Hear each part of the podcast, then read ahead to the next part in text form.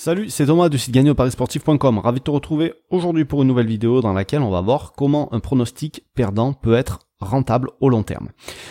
Dans cette vidéo, je vais donc réanalyser euh, le pronostic public que j'ai donné le week-end qui vient de passer. Euh, c'est un pronostic qui s'est avéré perdant, malheureusement. J'ai reçu d'ailleurs quelques critiques pour ça.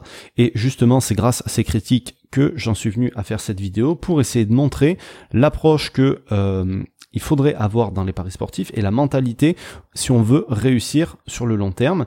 Et euh, je vais te montrer et je vais essayer de te faire comprendre pourquoi un pronostic perdant à l'instant T peut finalement être rentable euh, quand on a une vision globale, quand on a une vision d'ensemble sur le long terme. Juste avant, pense bien à t'abonner à la chaîne pour recevoir une notification à chaque fois qu'il y aura un nouveau contenu qui sera publié, que ce soit une vidéo ou un enregistrement, et comme ça, euh, voilà, tu seras averti à chaque fois. Alors, euh, ce que je fais dans cette vidéo, je le fais chaque semaine dans le groupe privé, c'est-à-dire que je reviens sur les pronostics que j'ai fait euh, au moment où je fais mon bilan hebdomadaire et je réanalyse tous mes pronostics. Donc je reviens sur les matchs, je regarde les statistiques, je regarde les résumés, etc.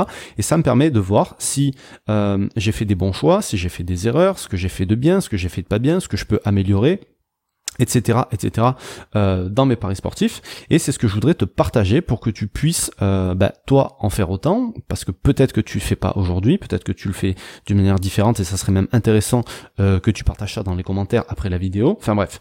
Donc pour ça alors je vais pas euh, mettre le résumé parce que on s'en fout.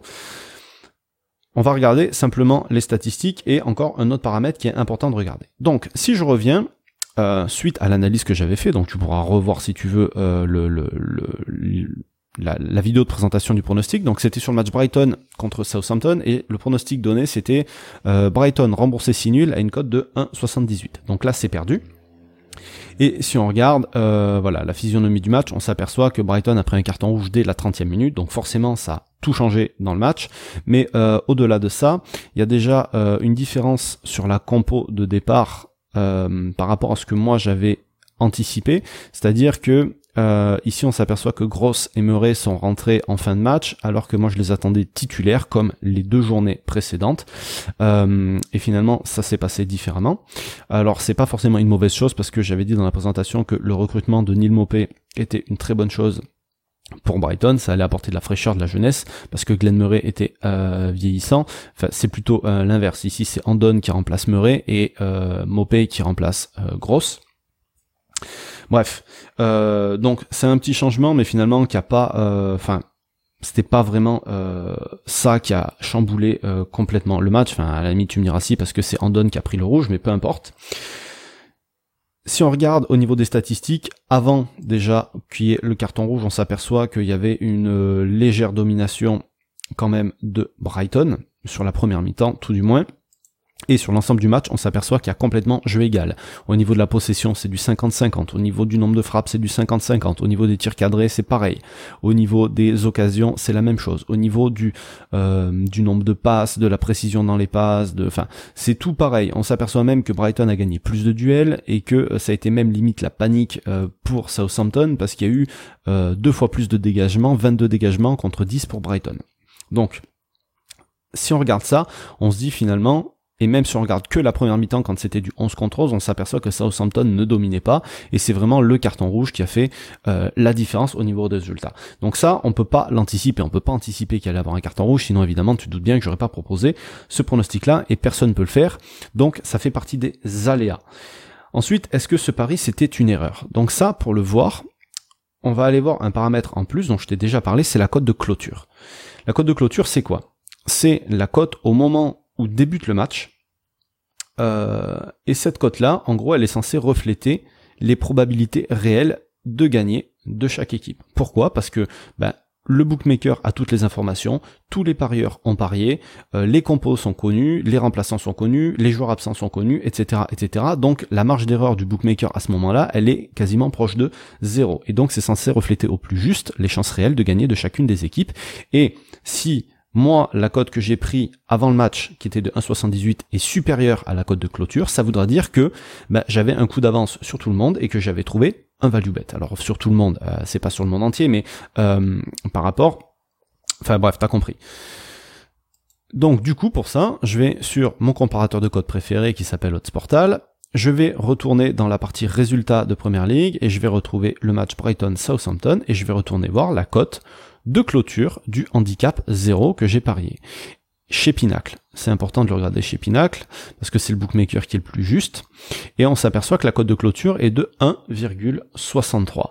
C'est-à-dire, moi j'ai trouvé, j'ai eu la cote à 1,78 donc si je fais du 1,78 divisé par 1,63, j'avais une cote qui était 9% euh, supérieure à celle de clôture, donc c'était une bonne chose, c'est même une très bonne chose. Sur un marché comme la première ligue, avoir des values de 9%, c'est plutôt pas mal, et en termes de bénéfices, si on avait misé du 100 euros, ça aurait fait 78 euh, euros par rapport à 63 euros, ça aurait fait euh, euh, qu'est-ce que je raconte? Ça fait du, euh, je sais pas pourquoi je l'ai calculé, je l'ai calculé différemment, ça faisait du 12% de bénéfices, il me semble. 12% de bénéfices en plus.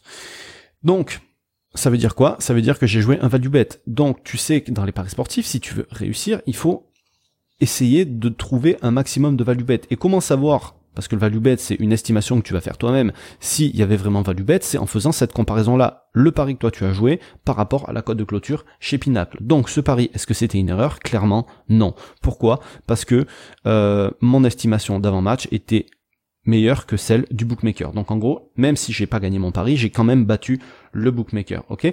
Il faut comprendre un truc, c'est que gagner ou perdre un pari, à l'instant T, ça fait aucune différence sur le long terme. C'est, il faut voir le truc dans son ensemble. Ce qui va faire une différence, c'est le nombre de value bet que tu vas trouver. Pourquoi? Parce que à chaque fois que tu vas trouver un value bet, comme dans ce cas-là, là, je vais faire, euh, là, j'aurais fait pour 100 euros de mise, j'aurais fait 15 euros de bénéfice en plus si le pari avait été gagnant. Alors que quand tu perds, tu perds la même chose. Donc chaque fois que tu vas gagner, quand tu joues un value bet, tu vas gagner plus. Tu vas prendre de l'avance, prendre de l'avance, prendre de l'avance, et au final, à un moment donné, les paris perdants, ben ton bilan peut s'en retrouver que euh, que meilleur de toute façon si tu joues une majorité de value bet. Donc ce qui est important, c'est de battre le bookmaker sur des erreurs qu'il va faire le plus souvent possible dans l'ensemble de tes paris, au global, ce que ça soit sur tes paris gagnants ou sur tes paris perdants. Évidemment, c'est mieux de le trouver sur des paris gagnants, mais ça, euh, forcément, ça va arriver si tu te focalises là-dessus. Et c'est comme ça, sur le long terme, que tu vas rendre tes pronos perdants, que tu vas les rendre rentables tes paris perdants vont devenir rentables. Voilà, c'est ce que je voulais te montrer à travers cette vidéo aujourd'hui. Juste avant de partir, euh, tu peux télécharger tous les outils que j'utilise dans mes paris sportifs, donc un fichier pour faire ton bilan, des fichiers pour sécuriser tes paris, pour euh, voilà tout un tas de choses. Tu auras, euh, tu auras, auras le détail. Il y a cinq ou six fichiers, il me semble, de mémoire. Je sais plus exactement parce que j'en ai rajouté. Et donc tu as le lien juste en dessous de la vidéo si tu veux accéder à tout ça. Nous, on se retrouve tous les mardis, tous les jeudis pour un conseil, un pari sportif et tous les week-ends maintenant pour une vidéo de pronostic public. Sur ce, je te laisse, je te dis à bientôt, je te souhaite plein de réussite dans tes paris. Salut.